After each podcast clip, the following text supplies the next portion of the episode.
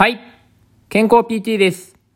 今回はクロレラについて話をしていきたいと思います。クロレラというのは、ワカメや海苔などの海藻類のような食物性プランクトンの一種です。クロレラは地球の生命の原点として今から約20億年前に誕生したと考えられています。クロレラは食物連鎖の起点として、アユやマダイ、マグロなど約70種類の魚にとって欠かすことができないプランクトンであります。クロレラにはビタミンやミネラル、必須脂肪酸、食物繊維などの栄養成分が豊富でバランスよく含まれています。栄養価がとても高いため、現代人の食生活で不足している緑黄色野菜の代わりとしても効果が期待されます。クロレラには、タンパク質が約60%を占めており、必須アミノ酸が9種類すべて含まれています。アミノ酸というのは、筋肉や肌、髪などの原料となるにもかかわらず、体内で生成することができないため、食事やサプリから積極的に摂る必要がある栄養素なんです。このアミノ酸が含まれている割合というのは、大豆の1.7倍にも当たります。とてもアミノ酸が豊富に含まれているのが、このクロレラの特徴でもあります。また、クロレラに多く含まれるビタミン C やビタミン E、カロテンやルテインというのは体内の活性酸素を抑える働きをしてくれます。そのため、美容にとっても高い効果を期待することができます。クロレラの効果としては、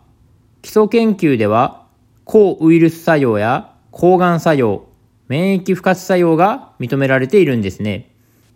人を対象にした臨床試験では、繊維筋痛症に対して2ヶ月間クロレラを服用していただいた結果、痛みなどの症状が改善したという報告があります。また、クロレラは血圧を下げる作用やコレステロールを下げる作用、脂肪肝の改善作用というのも報告されているんです。その他にも動物試験の結果ではありますが、腫瘍を小さくしたり、白内障の改善が期待できるというのも報告されています。サプリメントは加工されているからあまり食べたくない、飲みたくないという方がいらっしゃると思いますが、クロレラは自然界にある天然の成分を使っているため、安全性が高く気軽にとっても問題がないと考えられます。カルシウム剤やビタミン剤というのは人工的に加工されたサプリメントになりますので、私はあまりお勧めしておりません。クロレラに関しては、通常の食材に近い成分でありますので、特に問題となる健康被害や副作用というのは知られていません。ただし、吐き気や下痢など、そのような副作用が出る方が稀にいるというのも報告はされています。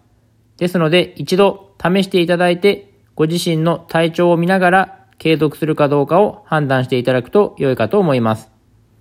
注意しないといけないのは、ビタミン K が豊富に含まれているため、血液をサラサラにするワーファリンという薬を内服されている方は、このクロレラを取らない方が良いです。心房細動という不整脈が起こっている方に関しては、このワーファリンというお薬を内服されている方が多いと思いますので、そのような方はクロレラは控えてください。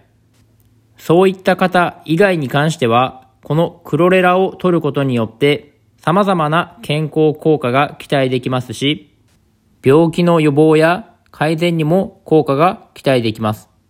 実際、私が知っている限りでは、このクロレラを取ることによって、喘息の症状が改善された方や、アレルギーが改善されたという方もいらっしゃいます。病気をした際に、できるだけ薬を飲みたくないという方は、一度このクロレラを試してみても良いかと思います。私自身は、日英さんが出しているクロレラを毎日飲んでいます。日英さんのクロレラは楽天市場で2500円ぐらいで約半年分のものがあります。かなりコスパが高いので一度クロレラを試してみたいという方は試しに買ってみて一度飲んでみてください。半年間ほど飲み続けるとより高い効果が期待できると思いますので今回の話を参考にしていただけたらと思います。今回は以上です。ではまた。